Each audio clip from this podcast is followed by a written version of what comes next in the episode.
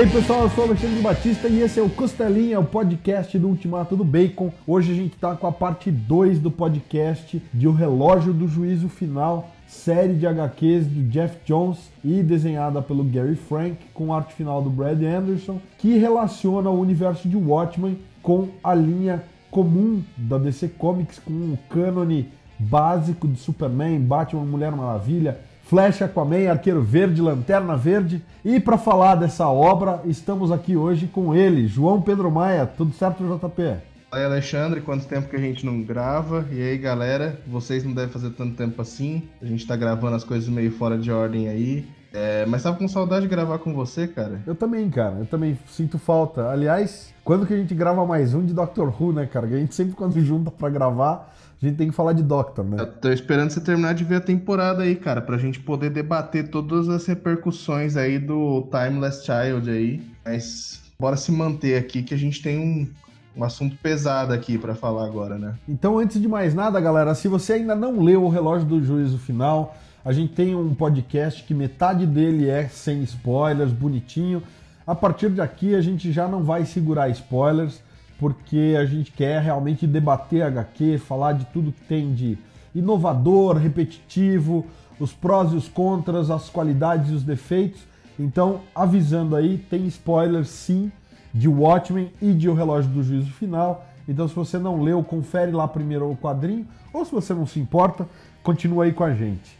Você curtiu, JP? O que, que você achou? Veredito aí, preliminar, sem antes é, analisar demais. De 0 a 10, de um brócolis a 5 bacons, como é que ficou? Eu não consigo, acho que, analisar o, o próprio Doomsday Clock assim, com essa maneira direta, assim, de tudo de uma forma só, né?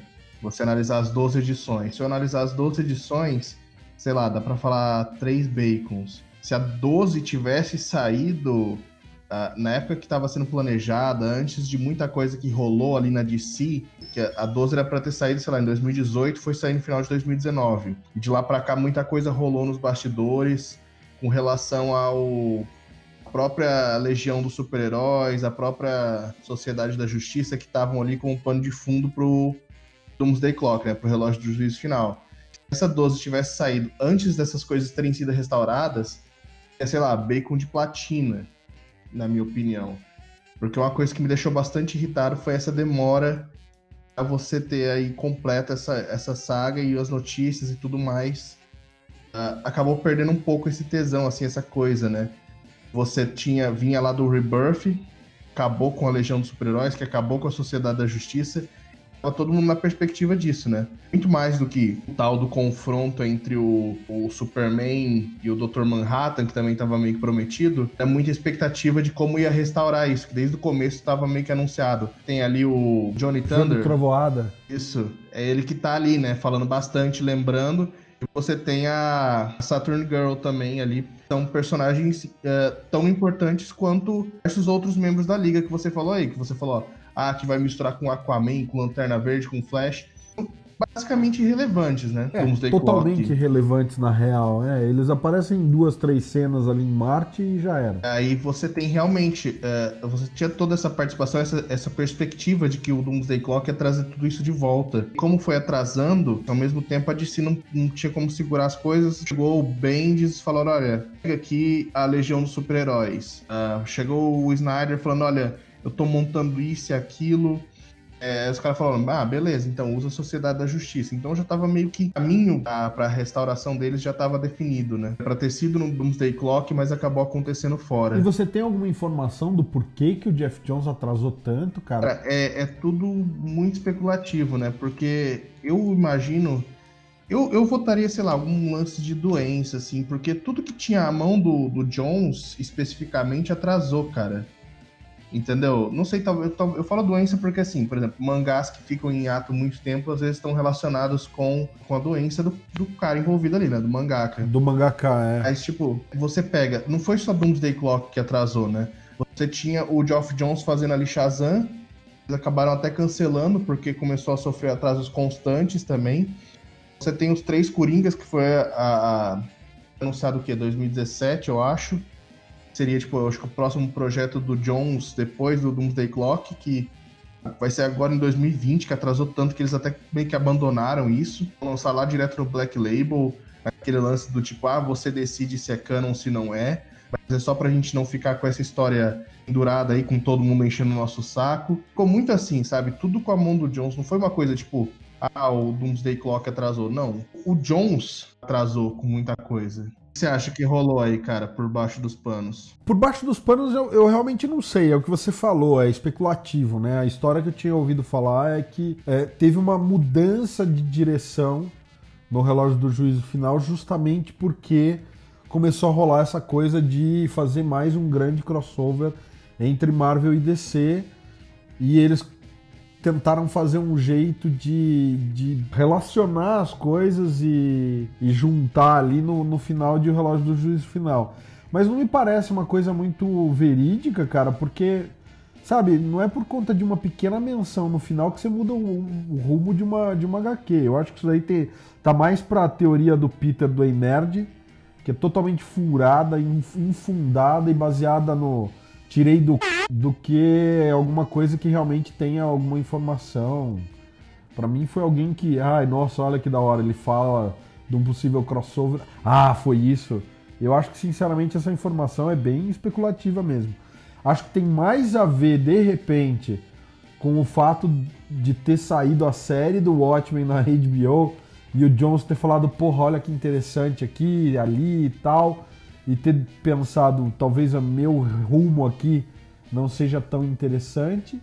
Ou ainda uma coisa que eu comentei com o Diego, cara, é eles estarem de fato pensando em fazer uma série de Watchmen na linha mensal das HQs da DC e a história ter sido mais ou menos essa sempre, desde sempre. As coisas do Rorschach, do Batman, do Coringa, do comediante, do próprio Zimandias estarem todas ali só para você falar, olha, é assim que estão os personagens e aí, a partir do momento que o Manhattan reconstitui o mundo né, de Watchmen, a gente agora tem como fazer aí novo Watchmen com o, o jovem Clark lá, que é o novo Dr. Manhattan, a nostalgia, que é, né, que vai ser tipo a herdeira do Ozymandias, com, sei lá, a filha da, da, da Spectral com o Coruja lá, o novo Rorschach, que é o, o filho do Dr. Malcolm na minha opinião, não rolou nada de bastidores. Concordo mais com a tua teoria de que talvez o Jones tenha atrasado por doença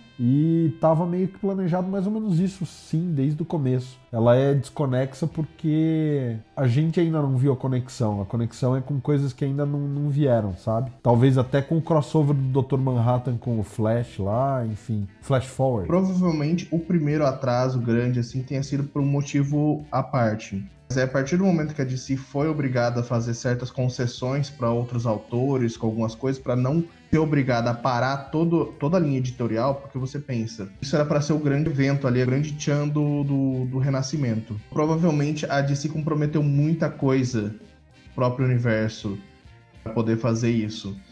E você pega, tá tudo comprometido ali com o Jones, acontece alguma coisa com ele, ele tem que parar um pouco. E aí com isso tá rolando mensal, tá chegando alguns pontos, você tem tudo isso tracejado ali, né? E aí o que acontece? Os caras falam, olha, eu preciso disso, eu preciso daquilo, e o povo vai, mas é, tá comprometido com o relógio do juízo final. Você tem ali que rolou também a Noite de Trevas do Metal, que mudou bastante de si. Aí, tipo, ah, isso, aquilo e aquilo outro, e os caras, tipo, putz, e tá tudo lá na mão do, Jones, a gente não tá com esse acesso, e aí os caras falam, olha, Jones, sinto muito, você deixou cair um pouco a bola, faz o seguinte, ó, muda isso, porque a gente vai jogar isso para cá, isso para lá, e tá atrasado mesmo, refaz algumas coisas, muda um pouco dos planos, o que era para ser aqui, você joga para outro canto e deixa quieto. Esse lance do crossover com a Marvel, eu acho que é é, eu sei mais ou menos de onde surgiu isso, né? Que, né, vamos com spoilers, né? Você tem ali aquele final, né? Da edição 12, que é quando o Superman convence o, o John, né? O, Dr. Manhattan, de que ele não, não tem que ver as coisas da, da forma como ele vê, né? Tão, tão por fora. Tipo, por que, que você não faz uma outra escolha? Por que, que tem que ser A ou B? E se você tiver uma terceira oportunidade, né? E aí que ele começa a restaurar tudo, né? E aí aparece justamente a questão do, do John olhar. De repente ele meio que desbloqueia né, os poderes de ver o futuro dele. E ele começa a falar do que tá vindo por aí. Ele fala, ah, daqui, daqui uns tanto de tempo vai ter o 5G, a, a história do Superman vai estar sempre no foco, né? Que ele tem todo aquele lance do metaverso, né? Existe o multiverso, existe quinta dimensão, né? Sexta dimensão. E existe o metaverso que é, é, é, é o que está girando em torno do Superman, né? Cada vez que você muda a origem do Superman, você move a história para frente, né? E ele vai até citando, ah, vai de repente vai ter uma nova origem lá em 2080, 2120, 2300, até o ponto onde a história do Superman vai fundir de vez com a da, da Legião, né? Daqui mil anos. E, e aí no meio lá falam, né? Ele fala de um combate com o pessoal de um universo de fora que inclusive todo mundo interpretou como sendo o Thor e o Hulk, né? É, o Thor ele fala especificamente do Thor, né? Porque eles podem usar o nome do Thor como sendo da divindade nórdica, né? E não do personagem da Marvel. Só que daí o do Hulk eles falam de um gigante esmeralda. É meio óbvio, né? Tem essa realmente, e, e aí fica nessa coisa, né? Por exemplo, você tem ali no fim do, do relógio do juízo final a, a restauração, né, dos pais do, do, Superman, que desde lá do, dos 952 estavam mortos, né? E fica essa coisa, né? Tipo, porque, não sei, não encaixa ainda com o universo de si que a gente tá vendo. Fica no ar aí, e por agora ia vir é, a parte final do Scott Snyder, né, também. O da Liga da Justiça dele, que ficou lá no ar porque ele já prometeu o encerramento depois do Noite de Trevas Metal, o Death Metal, e isso, querendo ou não, vai co colaborar muito para amarrar, amarrar todas essas histórias. Faltando realmente um pedaço, igual você falou, Alexandre. Alguma coisa tá faltando aí para fazer o, o, sentido. Cara, é, falando um pouco agora então do roteiro em si, porque eu acho que editorialmente é isso, né? Tem muita coisa de bastidor que a gente vai ficar sabendo só mais para frente ou quando algumas outras coisas se revelarem. O que foi para você um ponto alto de toda essa saga? Porque eu concordo, cara, eu acho que ela é desconexa, eu por mim daria para ter cortado pelo menos metade do material.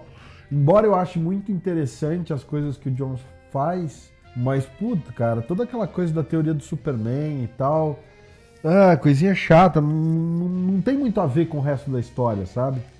E aí o foco uma hora tá, tá numa coisa, de, de repente tá em outra, você fala, ué, eu tô lendo a mesma saga, cara? Então, enfim, quero saber teus destaques positivos e negativos de toda a história. O, o Geoff Jones e o, e o Gary, Gary Frank, né? Isso. Eles não são Alan Moore e o Dave Gibbons. Então, tipo, por mais que eles tenham feito toda essa homenagem que eles fazem ali de, de da forma como eles colocam e aquele negócio de, de, ter uma história paralela, da forma como você tem ali os contos do cargueiro, né? Aquela questão do, da banca de jornal ali, talvez a questão do, do Nathaniel Dusk lá uh, ficou um pouco cansativa ali no meio. que tirou um pouco o foco. O que, que tu acha? Concordo plenamente, cara. Eu, eu não gostei. Eu, eu, acho que aqueles arquivos também no final, ah, Liga do Superman, daí você tem um grupo na Índia, você tem um supergrupo na China, você tem um supergrupo na Rússia, e daí falando da teoria do Superman, aqueles arquivos ali, é muito uma tentativa de mimetizar cada encore do, do, do Alan Moore, em todo capítulo tinha, né? Esse, essa cauda, essa coda no final, que o Moore punha alguma coisa que de fato complementava o eixo narrativo. Então, ele ia construindo um universo e te dando um panorama para dizer, olha, tá acontecendo tal coisa, o Hollis Mason tem tudo isso de história. E aquele material do final, ele realmente tinha uma densidade que expandia aquele universo. Às vezes até era meio chato de ler, ok, mas de uma forma que expandia o universo. Esse material do Jones parece muito, sabe, do tipo extras da Panini de edição deluxe, tá ligado? Vem meia dúzia de capa meia dúzia de extras que não dá nem pra você ler, os, os... Ah, tem o esboço, mas não dá nem pra ler, porque os caras fazem meio mal feito. Põe uma redução ali que não dá nem pra você ler o material. Só assim, tá, cara, era para ser um extra ou é só pra encher página? E o que dá a impressão é isso. O Jones tentou fazer um negócio no mesmo naipe que o, que o Alan Moore, mas ficou meio que encheção de linguiça ali. Não achei que complementa o material gráfico, sabe? Ou complementa o material narrativo. Exatamente, cara, é, é, isso daí que eu tô falando. Mas assim, eu acho que a história, em termos do presente, assim, do, do que tá rolando, eu acho que as últimas edições, que são as que eu tenho mais frescas assim na memória, são, são muito mais interessantes do que as primeiras. Do 7 ao 12 ali, apesar de eu falar que o 12 teve toda aquela diluição, achei que ficou muito melhor, assim, em termos narrativos, que você perde muito tempo ali nos primeiros com, com coisas que no final não dão em nada participação do Coringa ali com os mímicos, aquela quest do, do Ozymandias, estão morrendo, não tô, a revelação do mediante. Tem muito mais a ver com tá criando realmente uma história paralela. Não dá a impressão, cara, que eles estão fazendo um universo de Watchmen para lançar novo Watchmen daqui a um ano? Se você parar para ver todas as pontas, você tem aquela questão do próprio final ali, quando o John está indo embora, que ele fala que vai deixar os dois lá, o Mímico e a namorada na Terra, a Leonette, porque eles vão precisar, o filho deles eventualmente vai precisar de um guia para ir para lá, que aí ele mostra que o tempo todo ele estava com a criança e entregou lá para o Coruja e para Espectral. Né, não tem por que não ter, já que ele criou um, um, gancho desse nível. Eu acho que já começa daí, né? Eu acho que o, o Flash Forward, por exemplo, já não vai ser com o Dr. Manhattan original, né? Muito provavelmente vai ser nesse, nessa volta aí do Clark, filho da marionete do Mímico. Eu acho que tem, tem relação direta aí já com Flash Forward. Né? Perdão pelo spoiler aí, galera. Quem não quiser depois uh, pode parar por aqui. Porque infelizmente isso é... Não vou estragar tudo que acontece na história, mas isso é, é notícia. São imagens que estão sendo já amplamente divulgadas no site de notícia, porque toda aquela questão polêmica aí do 5G o, a quinta geração, a quinta geração de heróis que a, a DC está tem muito relação com o Wally West, que sido preso lá na, na, época do Heróis em Crise, e aí ele tá viajando o multiverso até o ponto em que ele, quando ele se liga com a cadeira de Metron, né, Metron que morreu lá na Guerra do Darkseid, né, ele foi morto pelo Manhattan, inclusive, quando o Wally se junta com a cadeira do Metron, como ele tem todo aquele poder da força de aceleração, raciocínio acelerado tudo mais, ele consegue assimilar isso. Ele detecta então os rastros do poder do Manhattan e acaba absorvendo isso. Então ele se torna um, um ser ainda muito mais diferente, né? Porque ele tem conhecimento da cadeira de Metron e por algum motivo ele consegue os poderes do Manhattan. Então não é através de um confronto? Não, não tem confronto. É, ele fala como se o poder do Manhattan tivesse já dispersado algo assim. Uh, e aí ele acaba adquirindo todos esses poderes. Mas aí você tem também, ao mesmo tempo, o Clark lá do universo Watchmen. Recebeu também. Você tem um novo Rorschach, você tem o Clark. São coisas assim que já dá para partir, né? Um novo. nova história. Né, para o próprio universo do Watchmen. É, eu não sei, cara. Eu, eu, tô, eu tô, de certa forma, feliz com o relógio do juízo final, mas também um pouco. Dava para ser qualquer personagem, né, cara? Eles puseram o Dr. Manhattan por conta da nostalgia com o Watchmen, mas dava para ser qualquer personagem. É, cara, poderia ser, mas os caras quiseram dessa forma para integrar todas as propriedades eventualmente. Tudo que é da DC, uma forma ou outra, eles colocaram dentro do, do universo DC principal, né? Você tinha lá o selo Vertigo, você tinha Constantine, o Constantine tá lá, né? Eles colocaram o Sandman aparece, né? Também. Inclusive, a, a, versão mais recente dele, né, o Daniel, ele aparece no, no relógio de juízo final. Então, de alguma forma ou de outra, tudo que é propriedade da DC, mesmo que não seja o universo principal de si, eles deram uma, uma, um jeito de colocar. Faltou Hanna-Barbera, né? Tem os crossovers, mas ainda não colocaram diretamente no universo, né? Aí você tinha lá o Watchmen, que foi criado com base em propriedades da DC. É, eles acabaram de comprar a Charlton, que você tinha lá, era o, o Átomo, o Questão, e aí entregaram para o Alan Moore, o Alan Moore criou o Watchmen, e os caras falaram, ah, não, toca, não, não usa esses nossos personagens não, inventa outra coisa aí. E aí ele adaptou. Atom virou Dr. Manhattan, Questão virou Rorschach, tudo bem. Mas continua sendo propriedade da DC. Essa insistência do Alan Moore de querer se distanciar, de ser esse pau no c... que ele é. Não tô falando que o Alan Moore é ruim, tô falando que ele é um tremendo um pau no c... Isso não é mentira nenhuma. É, isso não interfere na capacidade dele de escrever. Querer, eh, sempre que seja do jeito dele, reclamar e xingar. E o povo bate palma. O povo adora bater palma pra maluco. Tem esse culto aí do, do Watchmen, tipo, ah, é intocável, ah, não sei o quê. Acho que a gente falou, é personagem nosso, nós vamos usar sim. Pau no c... humor, pau no quem bate palma pro humor dançar. Inclusive o, o, produtor, criador da série do HBO, né, falou, né? Falou, pau no cu do humor, se ele não quer assistir, não assista. Foda-se. Cara, eu acho que é isso. Eu acho que é querer capitalizar. Você vê que mesmo antes de Watchmen, com todo o boicote que teve, tá aí a Panini lançando uma reedição em capa dura, juntando dois dois volumes em um volume só e tal, porque capitaliza, cara.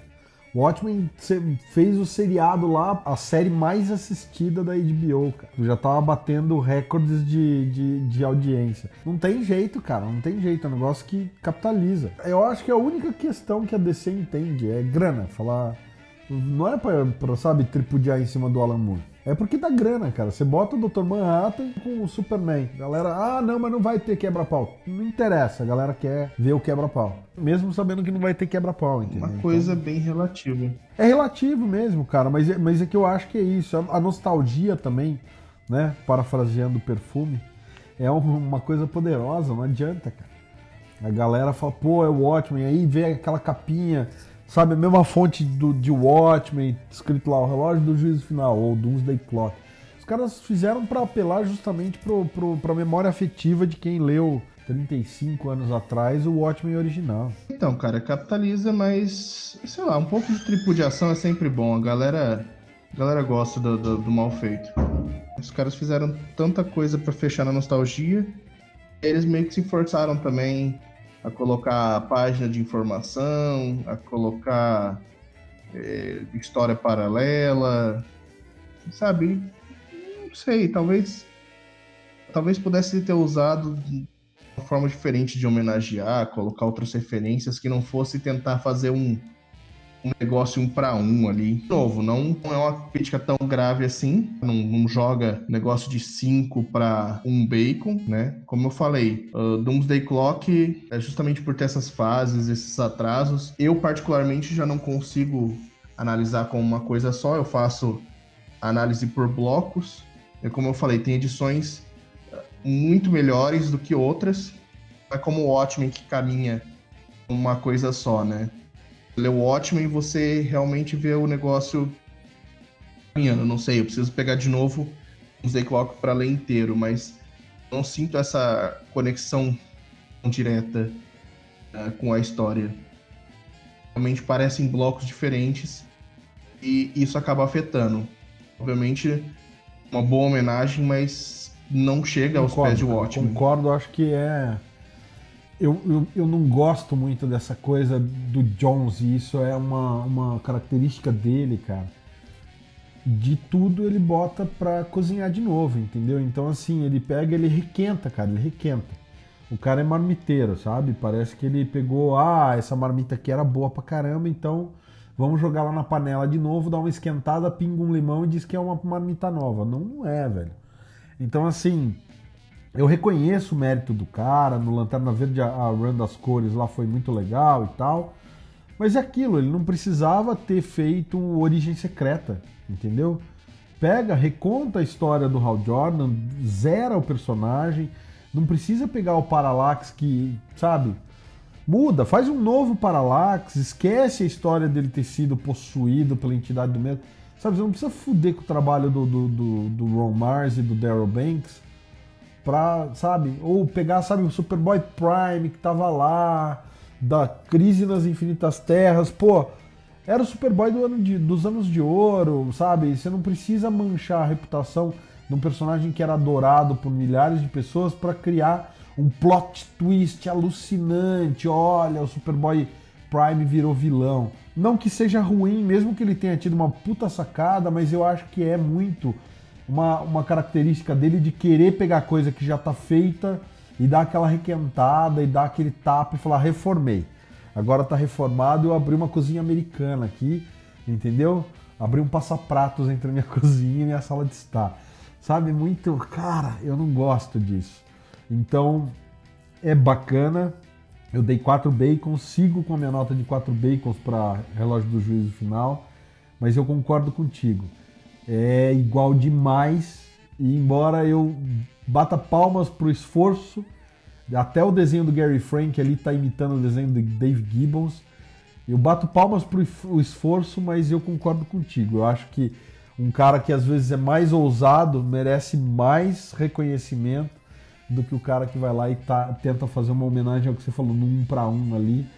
Fica meio. Você falou assim, tá, até onde vai o talento do cara de verdade? Né? Você tem ali, tem bastante potencial, eu sei que você não gosta do Jones, mas o lance, talvez o próprio atraso tenha sido disso, né, cara? Essa necessidade de você criar essa história paralela, de fazer ela se conectar com tudo, essa coisa de você colocar essas páginas extras no final, entendeu? Talvez o atraso tenha partido muito disso, dessas auto-obrigação que eles se colocaram de fazer uma história um para um ali talvez tivesse sido muito mais livre, tivesse tido muito mais proveito, muito mais coisas memoráveis você tivesse feito de maneira 100% original. Não é, não é só de uh, adaptações um para um que vivem as homenagens. Né? A, a, obra poderia ter sido feita muito melhor se tivesse outro tipo de homenagem. Você vê, você mesmo aí, cara, você e o Lucas são pirados com a Noite de Trevas Metal, porque é uma saga completamente insana, é, que não se parece com nada que eu, que eu pelo menos me lembre assim da DC. E, e ainda assim tem referência ali para diversos arcos, sejam atuais, sejam antigos, sejam uh, grandes nomes, sejam coisas mais obscuras. Tá tudo referenciado ali sem precisar fazer um, um para um de outras coisas. Vou fazer uma comparação agora que provavelmente vai me render um hate, mas uh, no final das contas parece que pegaram o episódio 4 do Star Wars e transformaram no 7. É, concordo contigo. Tô aguardando aí a galera me chamar pro soco, né? Depois dessa comparação. Mas é isso, né, cara? O cara pegou o que já tava bom e realmente deu uma mudada ali e falou: olha, isso é uma coisa nova. É Star Wars 4 pro 7. Quem quiser me chamar pro soco, é, meu nome de verdade é Diego Brice, eu moro no Rio de Janeiro, em Campo Grande, tá? É, o que, que, tu acha, Alexandre? Não, concordo, cara. Eu não tenho mais nada a dizer, não, cara. Eu acho que é, é bem isso mesmo. É, se é para fazer reciclar materiais antigos, a gente fica tendo aí Star Wars Episódio 7, a gente fica tendo aí, sabe? Puta, não vou nem começar o Rosário porque é isso é muito hate para pouco material. É hate, né, cara? É como eu falei, a obra é boa, é, abre muitas possibilidades. O debate filosófico ali é legal. Isso, isso é uma coisa que ficou boa na HQ, mas que poderia ter ficado melhor de uma, uma maneira diferente. Não teria demérito nenhum apresentar o mesmo debate com uma abordagem diferente. Porque, querendo ou não, isso é o, é o ponto central da HQ. Eu avalio a HQ, no geral, como quatro bacons. Eu falei brincando três, dependendo do quando eu for qual adição for avaliar, justamente isso. O final dela é quatro bacons por quê? Porque o debate que ele queria criar tá ali, entendeu? Ele usou uh, o simbolismo do Superman, tudo que ele representa de bom, justamente para se opor ao Manhattan, que é o nada, o poder vazio, entendeu? Você tem aquela coisa tipo, ah, Superman é o poder absoluto, mas ele é humano e tudo mais, né? Ele tem todo aquele símbolo. Manhattan, que no fim das contas o poder absoluto também não representa porcaria nenhuma. Ele colocou o verdadeiro confronto, no fim das contas, não era uma troca de socos, era você confrontar essas duas ideologias. Isso tá feito de maneira coesa, tá feito de maneira ah, bem legal, né? Tanto na, das edições ali. É isso, cara. É você, e ele introduz também o conceito do metaverso, que também é o próprio conceito do Superman ali, a forma como o Superman é o centro do universo da DC, porque é justamente isso, né? Você tem o universo DC onde que ele começou? Em 1938 com o Superman. Action Comics 1. A DC chama DC por causa do Detective Comics? Chama. Mas o universo DC mesmo, todo mundo que a gente tem de super-heróis aí, começa com o Superman. E quando você altera a origem do Superman, você altera isso. Não, cara, é, a gente falou muito sobre isso no, no, no, podcast anterior de O Relógio do Juízo Final, porque realmente essa parte da homenagem ao Superman tem um fundamento, mas é aquilo, não precisava ser necessariamente com Watchmen, não precisava ser necessariamente tentando fazer essa coisa de, sabe, mimetizar o Alan Moore e o Dave Gibbons. E é isso, cara, acho que, enfim, a gente sabe que é um assunto muito grande, é por isso que a gente vai ter uma terceira parte. Em breve a gente volta com mais um podcast falando de o relógio do juízo final. Mas hoje nosso tempo deu uma estourada, JP. Quero te agradecer de novo pelo bate-papo. É sempre bom trocar essa ideia contigo. Isso aí, Alexandre. É um prazer estar aqui conversando com você. Espero que quem está ouvindo a gente aí tenha curtido. É, lembrando sempre que quem quiser me chamar para o soco é Diego Brice, Rio de Janeiro, Campo Grande. Depois eu posso passar o endereço. Mas é isso aí, galera. Obrigado por ter ouvido a gente. Confere lá no site, né, todos os nossos textos. E é isso aí, até a próxima. Semana que vem tem mais, galera. Valeu!